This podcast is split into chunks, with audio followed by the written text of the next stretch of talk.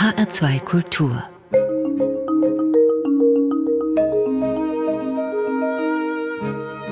Doppelkopf Heute am Tisch mit Susanne Tiggemann, Schauspielerin, Impro-Theaterfrau, Erzählerin, ehemaliger Klinikclown. Gastgeberin ist Juliane Spatz. Herzlich willkommen, Susanne Tiggemann beim HR2 Doppelkopf. Ja, herzlich willkommen. Susanne Tiggemann, Sie waren in Straßentheaterensembles unterwegs. Sie haben Tanztheater gemacht, Commedia dell'arte, um mal so ein bisschen was zu nennen. Und Sie waren 30 Jahre lang Mitglied bei Emscher Blut. Was ist Emscher Blut? Klären Sie uns bitte auf. naja, zuerst muss man wissen, wer oder was die Emscher ist. Das ist ja diese kleine Köttelbecke, die quer durchs Ruhrgebiet fließt. Und Köttelbecke, weil wir jetzt im öffentlich-rechtlichen Sender sind, das übersetze ich nicht. Das muss man dann selber googeln. Und Emscher Blut ist ein Improvisationstheater. Und da wir unseren Sitz und unsere Gründung in Dortmund hatten, dachten wir, nehmen wir so einen Lokalnamen und sind auf Emscher Blut gekommen. Und wieso Emscher Blut? Also Emscher ist dieser Nebenfluss und wieso Blut? Weil unser Herzblut für die Improvisation schlägt. Dazu muss man sagen, Emscher Blut war eine der ersten beiden Impro-Theatergruppen in Deutschland überhaupt, 1987 gegründet. Und die Gruppe hat die erste deutsche sowie die erste europäische Meisterschaft im sogenannten Theatersport der Improvisationstheatergruppen initiiert. Ihr Mann Bernd Witte gehört zu den Gründungsmitgliedern und er hatte in den 80er Jahren, habe ich gelesen, aus Paris die Idee der Improvisationskunst mitgebracht. Das war ja eine Theaterform, die sich zum Beispiel in England durchaus schon etabliert hatte, aber in Deutschland noch gar nicht so richtig angekommen war. Als Sie das dann eingeführt haben, stießen Sie damals mit der Idee auf Skepsis? Es hat eigentlich sofort eingeschlagen. Das Publikum hat das geliebt. Die erste Veranstaltung, und ich erinnere mich noch, weil da saß ich selber im Publikum, ich war noch nicht Ensemblemitglied, das war ein Zusammenschluss der freien Gruppen in Dortmund und wir haben das allererste Theatersportmatch gemacht. Und es war ein rappelvoller Saal und das Publikum hat gejohlt und getobt und man durfte Rosen werfen und nasse Schwämme. Das war ein Theaterereignis, das hat es bis dahin so nicht gegeben. Und als die Gruppe damals anfing, war auch gar nicht die Idee, dass daraus ein festes Ensemble werden sollte, sondern es war ein Zusammenschluss der freien Gruppen, die für ein Festival eine schöne Eröffnung machen wollte. Aber weil es so viel Spaß macht. Und weil es so toll beim Publikum ankam, haben wir gedacht, das machen wir mal weiter. Lass uns doch mal gucken, was daraus wird. Und ich glaube, dass diese Art, mit einem neuen Projekt anzufangen, die beste ist. Gar nicht so, was braucht der Markt, sondern wo führt es mich hin, wo ist die Neugierde, wo ist die Freude, die Lust am Ausprobieren. Zumindest für meine berufliche Laufbahn kann ich sagen, das war immer der beste Weg. Jetzt könnte man ja ein bisschen provokant sagen, na ja, also bei der Improvisationstheaterkunst, da finden sich all jene, die eben nicht diesen klassischen Schauspiel-Ausbildungsweg gewählt haben, die sich so spontan auf der Bühne halt was ausdenken, aber so richtig Theater ist das ja eigentlich nicht. Was sagen Sie? Ohne Proben ganz nach oben. Das ist so der Impro-Spruch. Es ist ja aus dem Schauspieltraining entstanden. Es gibt kein Schauspiel ohne Improvisation. Selbst wenn feste Rollen erarbeitet werden, und der Regisseur sehr dirigistisch arbeitet, muss doch jeder Schauspieler, jede Schauspielerin über Improvisation einen Zugang zur Rolle finden. Und die Grundlage der Improvisation nach dem Motto, wer hat's erfunden? Es war unter anderem der Keith Johnston. Der hat es aus dem Schauspieltraining entwickelt und hat gemerkt, dass die Schauspieler und Schauspielerinnen in den Proben viel authentischer, viel wacher, viel lebendiger waren und hat dann gedacht, warum bringen wir nicht das auf die Bühne? Warum immer erst ein fertig ganz lang geprobtes Stück. Interessant ist auch, Improvisationstheater wurde auch an manchen Kinder- und Jugendtheatern angeboten, durchgeführt. Die Kollegen, Schauspieler und Schauspielerinnen mit der klassischen Ausbildung, die haben dann doch mit ein bisschen mehr Respekt auf uns in der freien Szene geguckt, weil es macht viel Spaß, es macht viel Freude, aber es braucht auch viel Wissen und Können. Wie läuft es denn ab im Pro-Theater? Sie kommen als Schauspielerin, als Schauspieler auf die Bühne ohne Konzept, ohne fertiges Stück und dann? Dann fragt man das Publikum, zum Beispiel, um wen soll es in der Szene gehen oder in welchem Spielstil möchtet ihr die Szene sehen oder einen Musikstil abfragen. Das Publikum darf es sich wünschen. Man hat fünf Sekunden Zeit, naja, sich alles zu überlegen, was man in fünf Sekunden überlegen kann. Und dann geht es los. Und da ist, glaube ich, ganz wichtig zu wissen, dass Improvisationstheater Teamsport ist. Also alleine, das gibt es ganz selten. Man macht es besser und lieber mit mehreren, weil es fängt einer an und die anderen können noch relativ entspannt am Rand zugucken und aus dieser Ruhe heraus sieht man, welche Ideen entwickeln sich, was braucht die Szene, was braucht der Kollege, die Kollegin. Und dann ist das wie so eine Perlenkette. Nach und nach reihen sich durch Assoziationen, durch Ideen aufgreifen, durch ein absolutes Ja sagen zu dem, was gerade im Moment passiert. Mit ein bisschen Glück entstehen wunderbare Szenen. Aber man ist nicht ganz allein verantwortlich. Ich persönlich stelle mir das trotzdem unglaublich herausfordernd vor. Ich denke, man muss wahnsinnig spontan, schlagfertig, schnell und wendig im Kopf sein. Was ist, wenn man mal hängt, wenn man keinen Einfall hat? Ja, das ist die große Angst vor der Lehre. Und eigentlich ist es genau diese Lehre, die oft die schönsten Ideen gebiert. Es braucht Spontanität, aber es braucht vor allen Dingen die Lust, sich diesem Risiko auszusetzen, sich dessen bewusst zu sein, ich habe keinen doppelten Boden, es passiert gerade jetzt in dem Moment. Das muss man aushalten können. Wenn einen das zu sehr stresst, dann ist das die falsche Kunstform. Es ist aufregend und es ist eine Herausforderung, aber andererseits, es ist so unglaublich fantastisch, wenn mit dem Publikum zusammen genau in dem Moment eine kleine Szene oder ein Gedicht oder ein Lied aus dem Moment entsteht. Das ist Leben pur. Also jeder Abend ein Überraschungspaket. Auf jeden Fall. Jetzt haben Sie vorhin gesagt, man muss ja trotzdem was mitbringen als Schauspielerin, als Schauspieler. Was muss man mitbringen? Also auf unsere Gruppe bezogen, Emscher Blut, wir waren ein ganz bunt gemischter Haufen. Alle aus dem Bereich Kleinkunst, da gab es Clowns, da gab's Pantomimen, da gab's Leute mit Straßentheatererfahrung, Kindertheater, ausgebildete Musiker und auch eine richtig, eine richtig ausgebildete Schauspielerin. Und je bunter sich so ein Ensemble mischt, desto besser können die unterschiedlichen Talente auch eingebracht werden.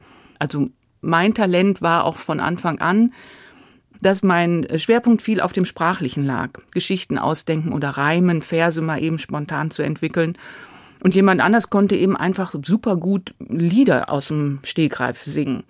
Und in dieser bunten Mischung schafft es dann ein Ensemble, einem Publikum einen schönen Abend zu machen. Was reizt Sie persönlich an dieser Improvisationskunst? Mich von meiner eigenen Fantasie überraschen zu lassen und von der Fantasie und Ideen der Kollegen und Kolleginnen. Das hat mich wirklich auch nach 30 Jahren, ich war 30 Jahre Mitglied bei Emscher Blut, immer wieder noch begeistert. Susanne Tickemann, Sie haben fast zeitgleich mit Emscher Blut zusammen mit Ihrem Mann und Partner Bernd Witte auch ein eigenes kleines Theater gegründet, das Touché-Theater. Das war 1988. Und Sie haben ja nun kein eigenes Theaterhaus, aber treten eben gemeinsam auf. Worin hat sich das jetzt von dem Improvisationstheater bei Emscher Blut unterschieden? Ich glaube, einen größeren Unterschied kann es gar nicht geben. Meine eigene, also im Duo mit meinem Mann, künstlerische Laufbahn begann ganz ohne Worte.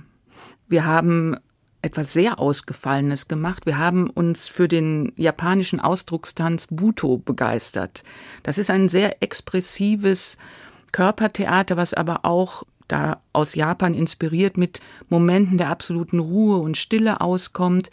Und wir haben das kombiniert mit unseren Wurzeln von, mein Mann hat Pantomime gelernt, hat lange Jahre Commedia dell'arte gemacht und daraus Stücke entwickelt, die ohne Worte einladen, sich seine eigenen Geschichten im Kopf zu bilden, Bilder zu sehen, eigentlich Bilder lebendig werden zu lassen.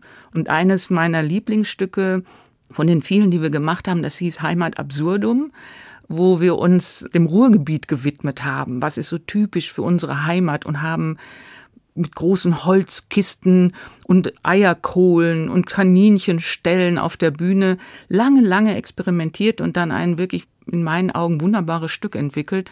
Der Auslöser dahinter war, wenn ich etwas erzählen will, was mich sehr berührt, dann sollte ich auch gucken, wo sind meine eigenen Wurzeln, was beschäftigt mich, welche Bilder schlummern in mir. Und da hat natürlich ein japanischer Buto-Tänzer, eine japanische Buto-Tänzerin ganz andere Bilder und Erinnerungen als ich als Mädchen aus dem Ruhrgebiet. Na, da dürfen ja auch Kartoffeln zum Beispiel nicht fehlen. Also ein ganz breites Spektrum, was Sie schauspielerisch, tänzerisch umgesetzt haben. Eben Tanztheater, Buto-Tanz, Pantomime haben Sie auch gemacht, sich mit Commedia dell'arte eben mit Ihrem Mann zusammen beschäftigt. Klinikclown waren Sie auch? ja, wenn ich das jetzt so erzähle, es hört sich nach einem Gemischtwarenladen an. Ich war auch Klinikclown, mein Mann ist es immer noch, ich glaube, was sich durchzieht und was auch, wenn ich jetzt so nach über 30 Jahren Freiberuflichkeit auf mein Berufsleben zurückblicke, ist, ich habe immer geliebt den Kontakt zum Publikum und das Entwickeln von eigenen Geschichten. Und der Klinikclown bringt das auf den Punkt. Da wird ja nichts vorgespielt, sondern man klopft ans Krankenzimmer und fragt, darf ich reinkommen? Und man weiß nicht, was dahinter ist, wie geht's dem Kind?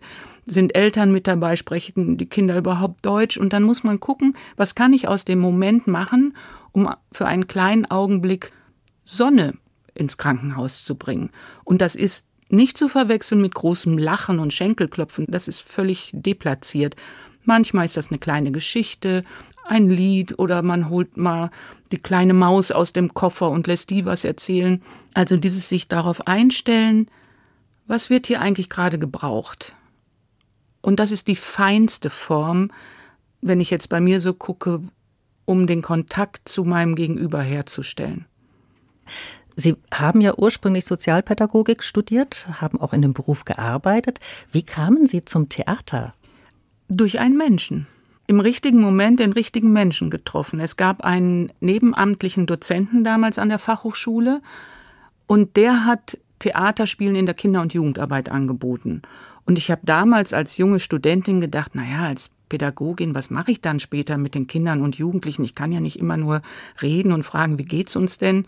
Ich will ja etwas gemeinsam tun und habe deshalb diesen Kurs belegt. Und der Hans, der hat das so gut gemacht und so wertschätzend und begeisternd, dass ich ab da angefangen habe zu gucken, hm, wo gibt's denn Kurse an der Volkshochschule oder habe dann angefangen, mich weiter fortzubilden. Eher immer noch unter dem Blickwinkel, ich kann das mal später mit Kindern und Jugendlichen machen und habe dann aber irgendwann gemerkt, das ist nicht nur Mittel zum Zweck, das ist es an sich, was ich gerne leben möchte. Zeit für eine erste Musik. Sie haben sich Susanne Tickemann Tonsteine Scherben gewünscht mit Der Traum ist aus aus dem Jahr 1972. Ein Lied, das prägend war für eine ganze Generation und heute leider wieder so aktuell ist wie lange nicht. Wann haben Sie das Lied für sich entdeckt? Naja, nicht 1972, aber Tonsteine Scherben war wirklich eine der ersten Live-Bands, die ich gehört habe. Und da war ich ja jung. Ich bin Jahrgang 59, ich kann mich jetzt mal hier outen mich hat diese Energie und dieses Engagement und diese Absolutheit der Gruppe völlig begeistert. Und bis heute, ich höre die immer noch gerne, auch Rio Reiser nachher als Solokünstler. Er ist leider viel zu früh gestorben. Und es hat damals bei mir, glaube ich, auch offene Türen eingerannt, weil ich, ich war als junge Frau sehr revolutionär. Ich wollte die Welt ändern sagen wir mal so, wenn ich heute 18 oder 16 wäre, ich wäre hundertprozentig bei Fridays for Future. Ich finde das großartig, was die machen. Ich hab geträumt, der Winter wäre vorbei.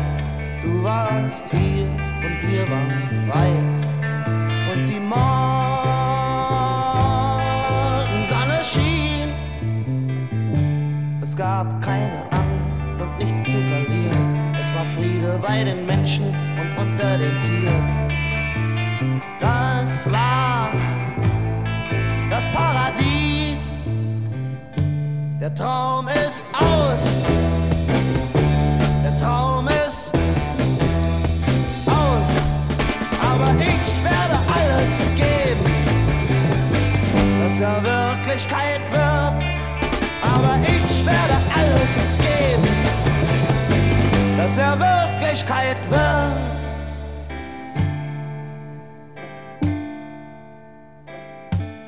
Ich hab geträumt, der Krieg wär vorbei. Du warst hier und wir waren frei. Und die Morgensonne schien. Alle Türen waren offen, die Gefängnisse leer. Es gab keine Waffen und keine Kriege mehr. Das war das Paradies.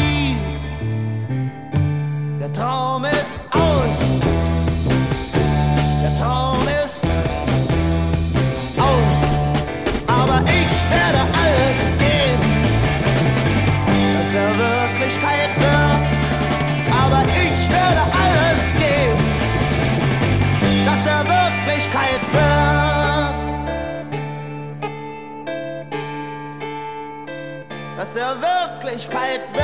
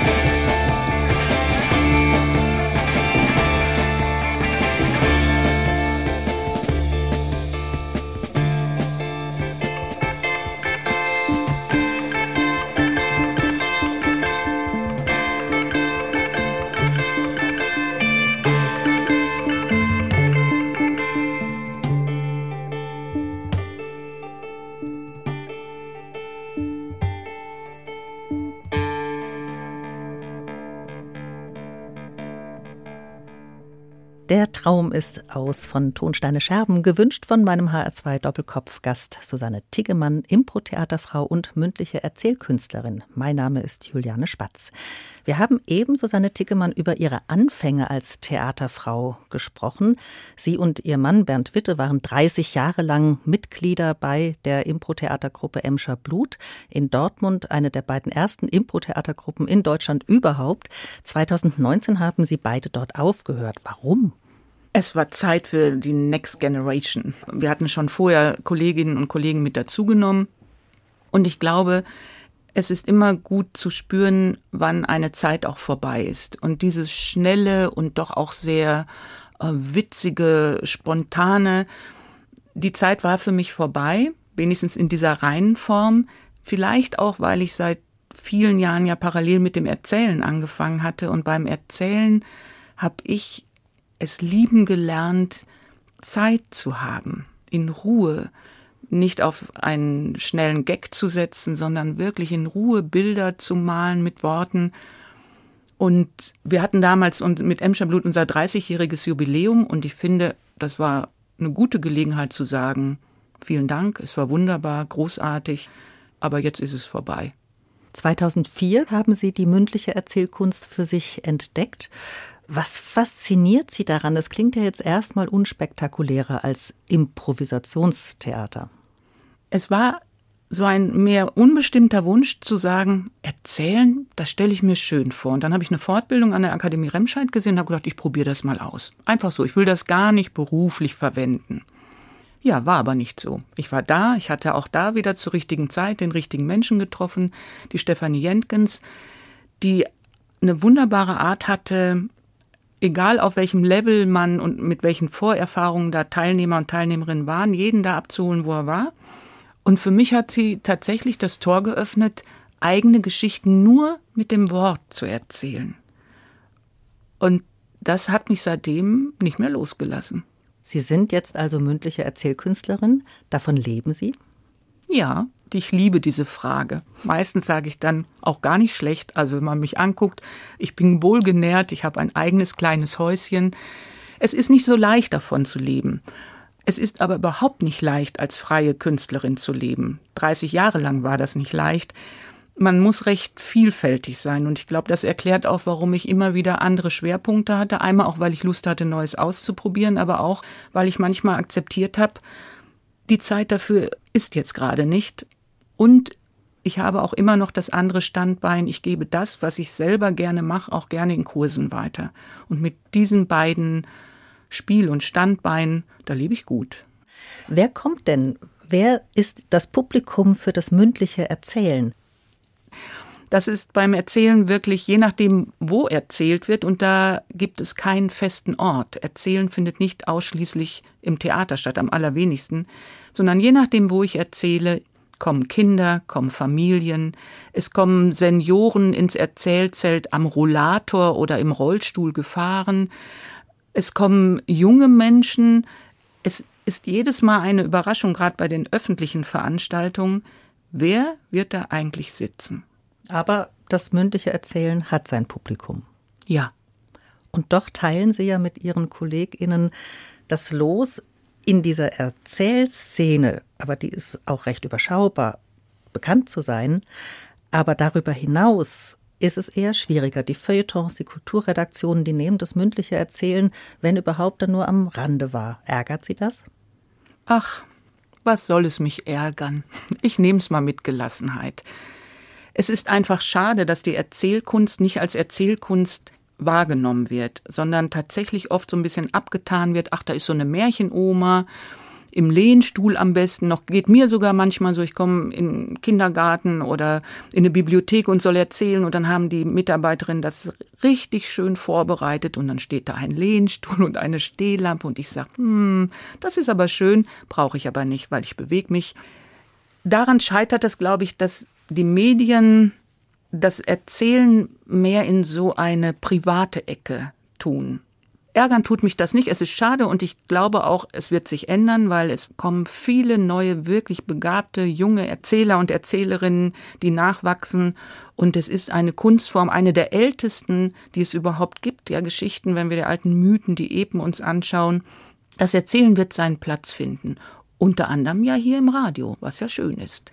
Was macht denn modernes mündliches Erzählen aus? Ich denke manchmal, vielleicht hängt es auch damit zusammen, dass dieses mündliche Erzählen so, so ein verstaubtes Image hat, weil ja viel Märchen auch erzählt werden und das ja auch eine immer wieder auftauchende Kritik ist, dass da so überkommene alte Weltbilder vermittelt werden. Heute ist die Erzählkunst dadurch geprägt, dass es viele Kollegen und Kolleginnen gibt, die ihren ganz eigenen Zugang zu den Geschichten haben sozusagen, die geben nicht die Glut weiter, sondern das Feuer.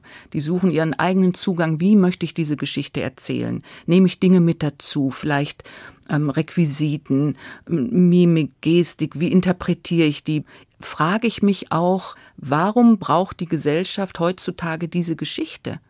Das ist ja nochmal einen Tacken weiter gedacht als nur, warum möchte ich diese Geschichte erzählen? Wie möchte ich diese Geschichte erzählen? Möchte ich die mit biografischen Elementen verweben? Und da merkt man schon, mein Zugang zum Erzählen ist weit entfernt vom wortgetreuen Grimm-Märchen erzählen, was auch seinen Reiz hat und was wunderbar ist. Aber Kunst ist etwas Lebendiges und darf sich verändern und man muss ausprobieren und da passiert im Moment sehr, sehr viel. Hat die Erzählerin, hat der Erzähler eine Verantwortung? Ja, jeder Künstler hat eine Verantwortung. Also selbst wenn ich ein ganz klassisches Märchen erzähle, die Verantwortung fängt ja schon an bei der Auswahl der Geschichte und dann zu gucken, ist es die passende Geschichte für die Kinder oder für die Erwachsenen, die da gerade sitzen. Bei Kindern ist die Verantwortung noch größer, weil Geschichten vermitteln Werte, ohne moralisch zu sein. Die besten Geschichten, die liefern keine Antworten, sondern werfen Fragen auf. Ich habe mal geschaut, so die Programme bei Ihnen heißen, zum Beispiel zeitweise heiter oder Heimat und Fremde oder Vogelfern und Schatten gleich, da geht's dann um Tod und Sterben oder Töchter der Sonne, Geschichten von Frauen. Was für Geschichten reizen Sie persönlich am meisten? Die Geschichten müssen mich überraschen. Beim Hören oder eben auch wenn ich sie lese. Sie müssen zauberhafte oder wundersame oder irritierende Bilder haben. Und das haben zum Beispiel viele überlieferte Märchen, egal aus welcher Kultur. Und für mich ist tatsächlich, und ich glaube, da kommt auch noch mehr die Theaterfrau durch, das Ende ist für mich entscheidend. Gibt es eine überraschende Wendung? Gibt es eine wirklich witzige Pointe? Es gibt viele Geschichten, die fangen so vielversprechend an und dann findet der Prinz die Prinzessin fertig aus. Das ist langweilig. Wenn Sie erzählen, dann kommen Sie ja ohne Buch, ohne Manuskript. Sie stehen sozusagen nackig auf der Bühne. Wie eignen Sie sich als Erzählerin die Geschichten an? Es gibt Kolleginnen von Ihnen, die sagen, naja, ich muss mir die vorher mal aufgeschrieben haben. Oder andere, die zeichnen sich ein Storyboard. Was machen Sie? Das hat sich im Laufe meiner jetzt auch über 20 Jahre langen Erzählkünstlerinnenzeit auch geändert. Mittlerweile ist es wirklich so, ich lese mir die erst ein, zweimal laut vor und dann male ich die und ich kann gar nicht malen. Also ich male ganz furchtbar, aber im Malen gehe ich ja wie in so einem Film durch die Geschichte durch und entdecke dabei oft kleine Elemente, die die ich in den Wörtern nicht gefunden hätte. Es hängt ja schon davon ab, welche Farbe wähle ich denn oder welches Symbol nutze ich, um irgendetwas zu malen. Dann arbeite ich viel mit so Mindmaps, also zum Beispiel, worum geht's in der Geschichte, was ist das Thema, woran erinnert mich das Thema. Ja, so ein bunter Baum kann man sich am besten vorstellen, mit vielen Ästen und überall hängen so kleine Ideen. Und das knüpft an an das assoziative Denken, indem ich erstmal völlig wertfrei alles dazu aufschreibe, was mir zu dieser Geschichte einfällt, welche Fragen da sind, löst das bei mir Gedanken und Verknüpfungen aus und das fließt nachher wieder in die Geschichte ein. Um es auf den Punkt zu bringen, ein von mir sehr geschätzter Kollege, der Ben Haggerty aus England, der hat mal gesagt, es geht darum, hinter dem Text die Geschichte zu finden, um sie dann mit seinen eigenen Worten zu erzählen. Wie viele Geschichten haben Sie auf diese Weise im Kopf? Na, mittlerweile ist mein Repertoire wirklich groß. Ich denke, das sind über 200 Geschichten und viele davon, da könnten Sie mich mitten in der Nacht wecken und ich erzähle sie und andere, die schlummern, die müsste ich dann doch erst nochmal, bevor ich sie vor Publikum erzähle, meinem Hund erzählen. Es gibt ja verschiedene Ausbildungswege zur Erzählerin. Bei der Universität der Künste in Berlin zum Beispiel kann man einen Zertifikatskurs belegen. Beim Verband der Erzählerinnen und Erzähler kann man eine Ausbildung machen an der Akademie Remscheid und noch weitere. Aber Erzählerin, Erzähler ist kein geschützter Beruf. Würden Sie es begrüßen, wenn sich das ändert? Ja, ich würde begrüßen, wenn Erzähler und Erzählerin als Beruf anerkannt würde, als Künstler, als künstlerische Tätigkeit. Ob man dafür unbedingt einen Stempel braucht oder ein Diplom, was man sich an die Wand hängt, das weiß ich nicht. Aber dass mehr Wertschätzung und Akzeptanz da ist, das würde ich mir wünschen. Und jede Ausbildungsstätte, die das Erzählen fördert, verbreitert ja auch die Menge an Erzählerinnen und Erzählern. Und das begrüße ich sehr. Susanne Tickemann, was muss denn aus Ihrer Sicht eine gute Erzählerin mitbringen? Welche Talente, welche Fähigkeiten, welches Wissen braucht sie auch? Zuallererst, glaube ich, sollte es die Liebe zu den Geschichten sein. Man muss sich ein Repertoire aufbauen, man sollte wissen, wie arbeite ich mit Stimme, welche Worte machen eine Geschichte lebendig. Man muss ein Gefühl haben, was erzählt der Körper mit, weil auch wenn ich sehr ruhig oder episch erzähle, der Körper erzählt immer mit also eine Bewusstheit für das, was ich da gerade tue. Und was ich jetzt sage, das sind eher Dinge, die die Bühnenerzählerin angeht. Menschen, die im pädagogischen Bereich für Kinder erzählen. Da gibt es ganz andere Kriterien. Die sollten ihre Freude und ihre Begeisterung für Geschichten, für das gesprochene Wort an die Kinder weitergeben. Und alle Technik, die ist da vernachlässigbar, sondern das ist ein gemeinsames Erleben, mit den Kindern, so wie auch wenn man mit Kindern singt, man braucht keine Gesangsausbildung. Es ist schön, wenn man gut singen kann, aber man darf auch schief und krumm singen. Aber man sollte mit Kindern singen und man sollte Kindern Geschichten erzählen. Sie geben ja auch, das haben Sie vorhin schon erwähnt, Workshops und Fortbildungen für pädagogische Fachkräfte. Was bringen Sie denen bei? Ich ermuntere zum Erzählen und ich ermuntere oder zeige auch Methoden und Techniken, wie man sich eine Geschichte merken kann, ohne sie auswendig zu lernen. Und da ermuntere ich darauf zu vertrauen, dass wenn ich mir die Bilder merken kann, den roten Faden, dass die Wörter kommen und dass gerade für die jüngeren Kinder das Erzählen gerne unperfekt sein darf. Das sind Sprachanfänger. Wenn die einen elaborierten Code hören, das ist auch ein hässliches Wort, elaborierter Code, da erreicht man die gar nicht. Die hören dann vielleicht eine wunderbare Sprachmelodie, was auch schön ist, aber das geht zum einen Ohr rein und zum anderen raus.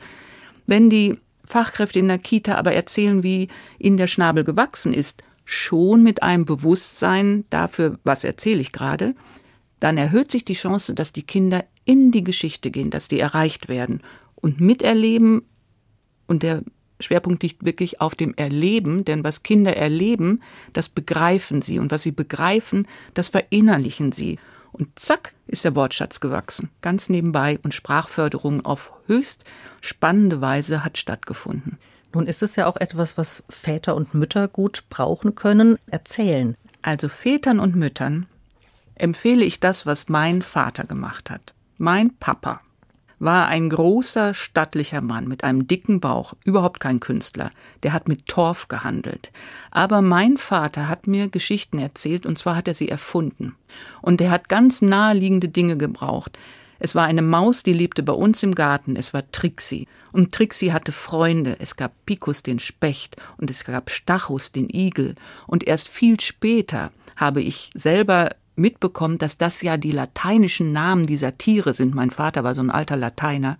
Und er hat mir im Bett die allereinfachsten kleinen Abenteuer erzählt. Und das muss er so gut gemacht haben, dass ich bis heute diese Gesamtsituation erinnere. Und zum Glück, es machen immer noch Eltern. Das hat ja auch ganz viel mit Nähe zu tun. Ja, und das wird unterschätzt. Es ist was anderes, ob ich im Kind so ein Toni anstelle oder eine CD oder wunderbare Hörbücher. Das ist auch alles wunderbar. Es ersetzt nicht, sich die Zeit zu nehmen, zu kuscheln, im Arm zu haben und dann entweder vorzulesen oder am besten natürlich auch mal zu erzählen. Weil automatisch, Kinder sind ja so toll, die fangen dann selber an zu erzählen und dann braucht man dann nur zu sitzen und ist dann die Frage, wer schläft zuerst ein. Wir kommen zu Ihrem nächsten Musikwunsch. Gabriellas Song aus dem schwedischen Musikfilm Wie im Himmel. Warum haben Sie sich dieses Lied gewünscht? Es ist so schön. Wenn ich es höre, ich kriege Gänsehaut, ich könnte weinen. Und wenn man den Inhalt oder den Film auch kennt, aber auch den Inhalt des Liedes, es macht so deutlich, welche Kraft in Kunst liegen kann. Dass wenn ich eine Art finde, mich auszudrücken, was mir auf der Seele brennt, was mir mein Herz eng macht, dann hat das eine Befreiung, das stärkt das Selbstbewusstsein und zusätzlich, ich singe ja in meiner Freizeit auch in einem Chor. Ich singe nicht diese Solostimme, dafür reicht mein Können nicht, aber ich genieße es, jeden Donnerstagabend im Chor zu sein und von den Stimmen um mich herum getragen zu werden und Teil eines Klanges zu sein. Und in dem Film steht eben auch ein Chor im Mittelpunkt. Genau. Hier kommt Gabriellas Song. Det är nu som livet är mitt. Jag har fått en stund här på jorden.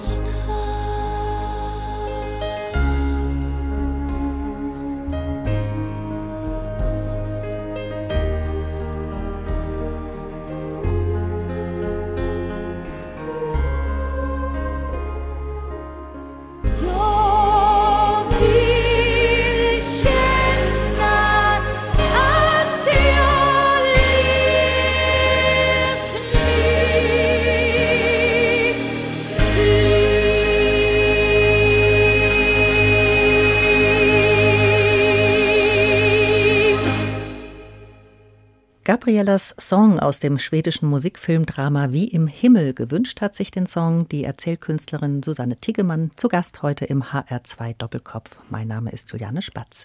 Es gibt da eine Zeile in dem Lied, die lautet in etwa Alle Zeit, die mir verbleibt, will ich leben, wie ich will. Also es geht um Selbstbestimmung. Susanne Tickemann, Sie haben es vorhin gesagt, Sie sind 1959 geboren.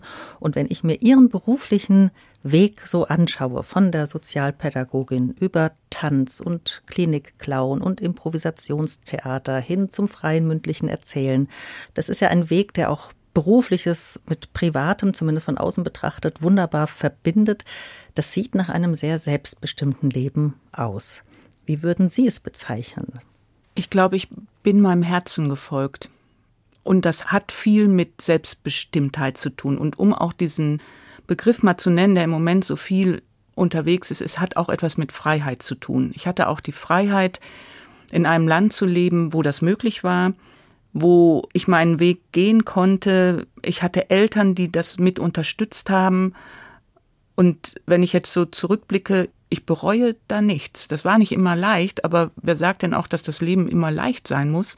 Und gerade als Künstlerin habe ich auch oft Situationen genutzt, die jedem Menschen passieren. Man verliert einen geliebten Menschen, Dinge verändern sich, aber diesen Schmerz auch zu nutzen, um ihm eine Gestalt zu geben. Das ist auch eine Aufgabe von Kunst, sich auszudrücken. Und das ist, glaube ich, auch ein Beweggrund, warum mich dieser Beruf so begeistert. Wenn Sie heute vor Publikum stehen, wen hat das Publikum vor sich? Vor allem die mündliche Erzählerin oder die Theaterfrau? Oder lässt sich das vielleicht auch gar nicht so trennen? Ich hoffe, das Publikum hat Susanne vor Augen. Und es war auch ein Prozess. Wer auf meiner Webseite guckt, da steht mittlerweile eben auch Susanne erzählt. Weil es ist, glaube ich, tatsächlich das Erzählen hat mich immer mehr dazu gebracht, auch ganz klar zu spüren, es braucht nicht viel. Es braucht eigentlich nur eine Geschichte, die erzählt werden will. Ich bin das in dem Fall, ich habe die ausgewählt, ich habe sie bearbeitet und es braucht Menschen, die zuhören.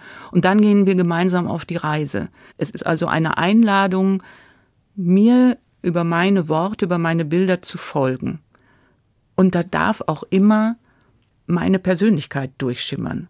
Also vielleicht auch daran festgemacht, es ist nie so ein ganz und gar durchinszeniertes Programm, was ich abends oder tagsüber dann erzähle, sondern ich liebe es auch zwischendurch immer mal wieder mit dem Publikum zu plaudern, also Brücken in die Geschichte zu bauen oder auch Situationen aufzugreifen, die gerade sich in dem Raum ereignet haben, angefangen von eine Flasche fällt um oder jemand kommt zu spät. Also all dieses aufzugreifen, um den Moment auch sichtbar zu machen. Und dann geht es wieder in die nächste Geschichte. Und ein Schauspieler würde das nicht tun. Nee, der hat sein Stück und da ist die vierte Wand und egal was passiert, man behält die Kontenance und selbst wenn irgendwelche Texte vergessen werden, da spielt man drüber weg. Es hat einen perfekteren Rahmen und erzählen, auch wenn es eine Kunstform ist und viel Vorbereitung braucht und auch hilft, darf unperfekt sein. Und das liebe ich so daran, weil wir Menschen sind unperfekt. Eine Spezialität von Ihnen ist ja auch das Erzählen aus dem Stegreif. Da kommen wir jetzt wieder zum Improvisationstheater, wo Sie herkommen. Worin unterscheidet sich das Improvisationserzählen vom Improvisationstheater? Beim Improvisationstheater schlüpfe ich ja eigentlich sofort in irgendeine Rolle. Ich bekomme ein Wort und dann bin ich Frau Meier oder der Ritter oder keine Ahnung.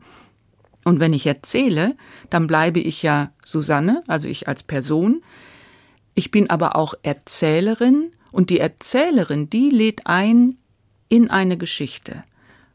Und bei den Stegreifgeschichten, bei den improvisierten Geschichten bekommt das Publikum eher mit, wie sich dieser sogenannte rote Faden spinnt, weil ich vielleicht manchmal nach Worten suche oder spontan Begriffe einbaue, die mir das Publikum vielleicht auf einen Zettel geschrieben hat dieser Schaffungsprozess, der ist offener nachzuvollziehen. Und gleichzeitig sind sie viel mehr auf sich selbst zurückgeworfen. Das ist ja, das haben Sie ja vorhin gesagt, beim Improvisationstheater habe ich die Gruppe und der Einzelne kann sich immer mal so ein bisschen zurücknehmen und überlegen, wie könnte ich jetzt wieder weitermachen. Ja, wenn mir dann als Erzählerin nichts einfällt, dann fällt mir nichts ein. Und das sind auch wiederum oft die schönsten Momente Weil entweder ist es dieser kleine, verzögerte Moment, wo das Publikum noch denkt, oh, spannende Pause und ich denke, wie mache ich weiter? Und wenn mir nichts einfällt, da sitzen doch Menschen, die haben doch Ideen. Im Publikum mit Kindern ist das grandios, wenn ich für Kinder Geschichten erfinde und die lade ich ja auch direkt ein und dann auch mal frage, was denkt ihr? Wer steht denn wohl hinter der Tür? Oder man ist in der Geschichte an so einem Punkt wie, und dann wusste der Bär nicht, was er tun sollte. Er brauchte wirklich eine gute Idee. Und dann frage ich oft, was glaubt ihr, was könnte der Bär für eine Idee haben. Und dann kommen natürlich Vorschläge. Und die sind oft so genial und naheliegend. Und das zeigt mir, dass die Kinder sehr in der Geschichte waren. Mehr noch als Erwachsene. Erwachsene wollen dann manchmal so besonders originell und witzig sein. Wollen Kinder nicht. Kinder sind sehr ernsthafte kleine Menschen. Die möchten, dass die Geschichte spannend weitergeht. Was macht es denn beim Zuhören, dieses spontane Erzählen, das Improvisationserzählen? Also für die im Publikum, die sind ja ganz stark mit dabei. Die können die Geschichte mit beeinflussen. Oder wenn ich zum Beispiel Wörter einbaue, und es kommt das Wort, was jemand aufgeschrieben hat. Das ist ein ganz persönliches Geschenk. Das merke ich daran, dass manchmal nach Aufführungen Leute kommen und sagen, ja, Eisdiele, das war mein Wort, das habe ich aufgeschrieben. Und die freuen sich wie Bolle. Das ist großartig. Können wir das mal ausprobieren? So eine Mini-Improvisationsgeschichte? Ja, es fehlen jetzt, ja, wir, klar, wir können das ausprobieren. Was muss ich tun? Vielleicht machen wir das mit den vier Anfängen. Das könnte jetzt im Radio, glaube ich, am ehesten verstanden werden, worum es geht. Geschichten lauern ja überall. Manchmal auch an ganz unspektakulären Orten. Und deshalb nennen Sie mir doch mal bitte irgendeinen Gegenstand ähm, aus der Küche. Meinen Schneebesen. Schneebesen. Ich werde jetzt vier winzig kleine Geschichtenanfänge zum Schneebesen machen. Und beim Hören gibt es vielleicht schon eine, einen Geschichtenanfang, der besonders neugierig macht. Den gut merken. Schneebesen, die erste. Oma Hilde ging in die Küche. Morgen war ihr neunzigster Geburtstag und sie würde Stachelbeer-Baiser-Kuchen machen und weil sie eine altmodische Frau war, schlug sie das Eischnee mit dem Schneebesen. Schneebesen, die zweite. Hm, ich bin heute so quirlig. Ach, was bin ich so quirlig? Morgen gleich kommt der Koch und dann wird er mich schlagen. Ja, schlag mich, schlag mich. Schneebesen, die dritte. Wir schreiben das Jahr 2085. Vom Planeten Alpha Omega 712 landet ein UFO auf Terra. Die Aliens lassen die Ladeklappe hinunter und sehen als erstes Schneebesen die vierte. Er hatte nur einen einzigen Traum. Er wollte eine eigene Fernsehshow haben. Er wollte so berühmt werden wie Tim Melzer. Er wollte so berühmt werden wie Grill den Hensler oder Hassler oder Hinsler, ist egal. Jeder würde seinen Namen können. Und alles, was er dazu brauchte, war den goldenen Schneebesen. Vier ganz unterschiedliche Anfänge.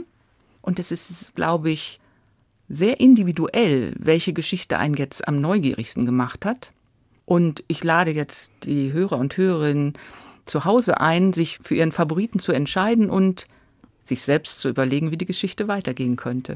Das ist ja ganz spannend beim Zuhören, denn da geht ja sofort ein Film ab. Und also ich würde jetzt jede Geschichte gerne weiterhören. Ist auch ein bisschen gemein, das in die Verantwortung der Hörer und Hörerinnen zu geben. Aber ja, der Anfang ist eigentlich oft das Wichtigste. Der lädt ein und der öffnet auch schon Türen. Und das ist auch das Schöne beim Erzählen als Zuhörer und Zuhörerin ist man ja nicht passiv, man ist ja aktiv dabei und hat auch schon immer auch nicht nur bei Stegreifgeschichten so Ideen, so könnte es weitergehen. Und wenn man dann überrascht wird, dann freut man sich und muss umdenken oder ist auch enttäuscht und denkt, oh, warum denn so? Das macht es ja auch so spannend. Für welches Publikum erzählen Sie denn am liebsten? Für ein großes, ein kleines, ein altes, ein junges? Also, ich erzähle sehr, sehr gerne für Kinder. Auch tatsächlich für die kleinen, so Vorschulkinder. Ich habe auch als Pädagogin sehr gerne mit dieser Altersgruppe gearbeitet. Die sind so direkt.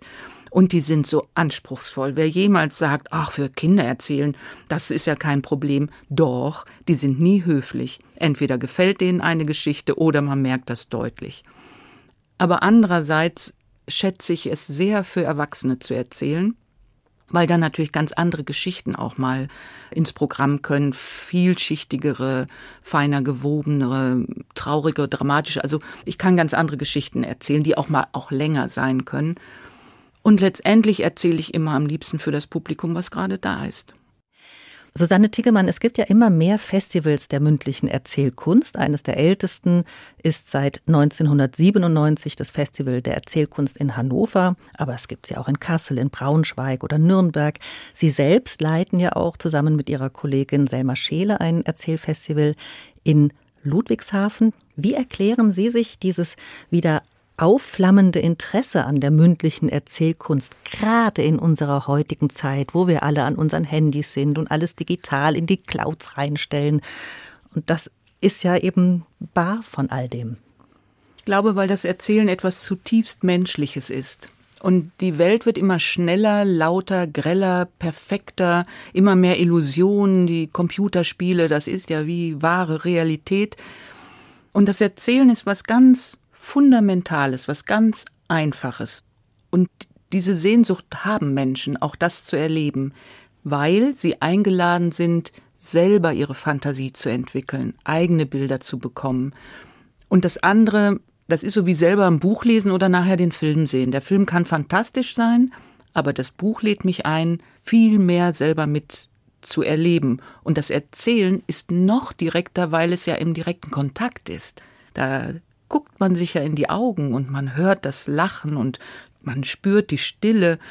Und das zu erleben, ich glaube, das werden Menschen immer haben. Worin besteht für Sie die größte Herausforderung als Erzählerin? Die größte Herausforderung ist, glaube ich, bei jeder Erzählrunde, diese Balance zu finden zwischen wach zu sein, aber auch entspannt zu sein, in der Geschichte bei den Zuhörenden, beim Publikum und bei mir. Das ist so ein ganz fragiles Dreieck, aber wenn das gelingt, dann ist das wie Fliegen. Also dann ist es wirklich unvergleichlich. Vielen herzlichen Dank, Susanne Tiggemann, für das anregende Gespräch. Mein Name ist Juliane Spatz. Ihnen zu Hause danke ich sehr fürs Zuhören und wir verabschieden uns mit einem letzten Musikwunsch von Susanne Tegemann, Serba la Buga von der CD Klezmer for Peace, einem jüdisch-muslimischen Musikprojekt, gespielt vom Jorah Feitmann Sextett.